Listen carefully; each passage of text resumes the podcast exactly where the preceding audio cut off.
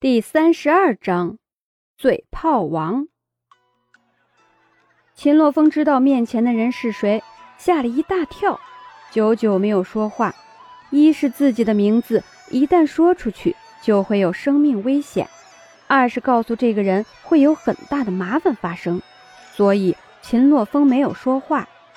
那女子见秦洛风对自己如此的不屑，也没有恼怒。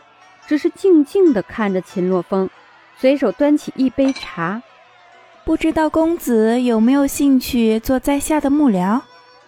直言不讳，完全没有顾及到张逸晨的存在。张逸晨哼笑，将嘴角的油渍擦干净。这位韩小姐好生放纵，在下真是佩服。不知道您府中已有幕僚多少？张逸晨看着那人的眼睛。没有任何害怕的意思，张逸晨谁都不怕，张逸晨害怕的就只有张父和张夫人。那人愣了愣：“你是谁？竟然敢直接打趣我？你又是谁？竟然敢直接调戏我的男人？”两个人的战火一触即发。秦洛风见势不好，走到张逸晨的身边，对张逸晨耳语道：“走吧。”甩开了秦洛风抓住张逸晨的手。张逸晨站在了韩墨月的面前，与他对视。怎么，你很不爽吗？张逸晨表示自己不能走。哼，坚决不能走。要是走了的话，这么多好吃的东西交给谁来解决？韩墨月怒目圆睁看着张逸晨，恨不得直接一个巴掌扇过去。但是，一想到张逸晨竟然敢与他直接对视，身份一定不菲。要是一不小心惹到了什么权贵的话，可就不好了。你是谁家的野孩子，竟然敢如此说我？韩墨月表示自己从气势上绝对不能输。张逸晨挺直了腰背，一撅嘴：“你又是哪家的熊孩子，敢在姐姐面前抢姐姐的男人？”秦洛风看着这一场闹剧，是有喜有悲。张逸晨对他如此的上心。他很开心，但是一想到惹到了韩墨月这个人，他们以后可能会有更大的麻烦了。张逸晨盯着他，等待着他的回答。韩墨月指着张逸晨，半天没有说出一句话来，漂亮的脸庞上面抹上生气的红晕，胸口此起彼伏。张逸晨看着他，心里很开心。但是隐约间也想到了一件事情，那就是惹到了这个人，应该要如何处理才行。虽说自己是将军府的嫡女，但是现在已经离开了将军府，这也就代表着自己身上的权力暂时的封存了。若是想要和他对着干的话，那就只有一个办法，就是回到将军府。但是自己现在并不想要回去。你到底是什么人？居然敢这么跟我说话？韩墨月表示，张逸晨这样嚣张的人，他是第一次遇到。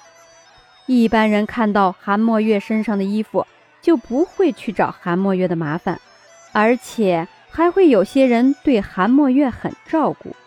但是张逸晨这个人是什么人？竟然敢这样和他说话？你觉得我是什么人，就是什么人吧。脸上的笑容渐渐变得邪魅，张逸琛看着面前的人，眼神莫名。那人一惊，看到张逸琛眼神的时候，他就开始怀疑张逸琛绝对不是一个好对付的人。但是看张逸晨身上的着装，好像并不是很好的样子，和他的相比，简直就是天和地。难不成他只是在虚张声势吗？底气足够了很多。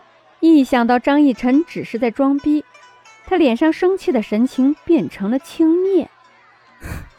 这么会卖笑，难不成你是妓女？这样粗鄙的话语说出来，他没有任何羞耻的感觉。眼见着张逸晨脸上的表情越来越凝重，他的心情就越来越好。我看你这身装扮，原本以为你是富贵人家有教养的人。但是你竟说出如此的粗鄙之语，我从未见过像你这样厚颜无耻之人。张逸晨脸上露出一副你太让我失望的表情，硬生生地将韩墨月的高傲打下。然而张逸晨并没有停止。你看看，你这身上的衣服，珠光宝气，金丝银线，你可知道这是多少人日日夜夜为你缝出来的？再看看你身上的首饰，这一个个首饰都是什么？这都是别人一滴汗、一颗宝石做出来的，这些都是别人努力做出来的东西，但是你竟然就这样戴在身上。试问一句，你家中还有多少？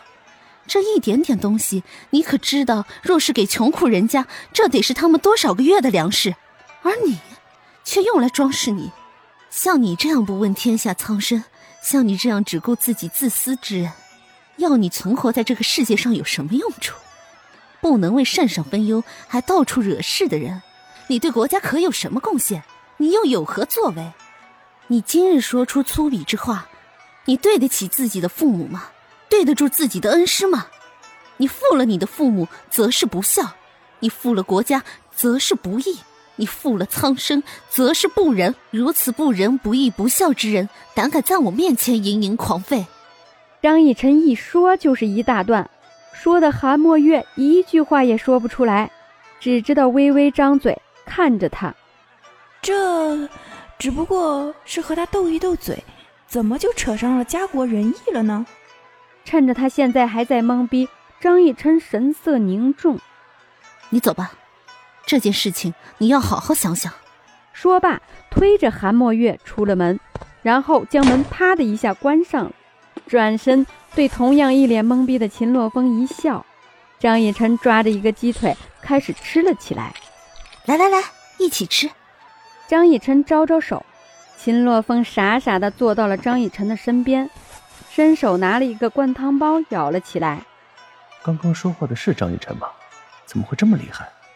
张逸晨这嘴，真的是……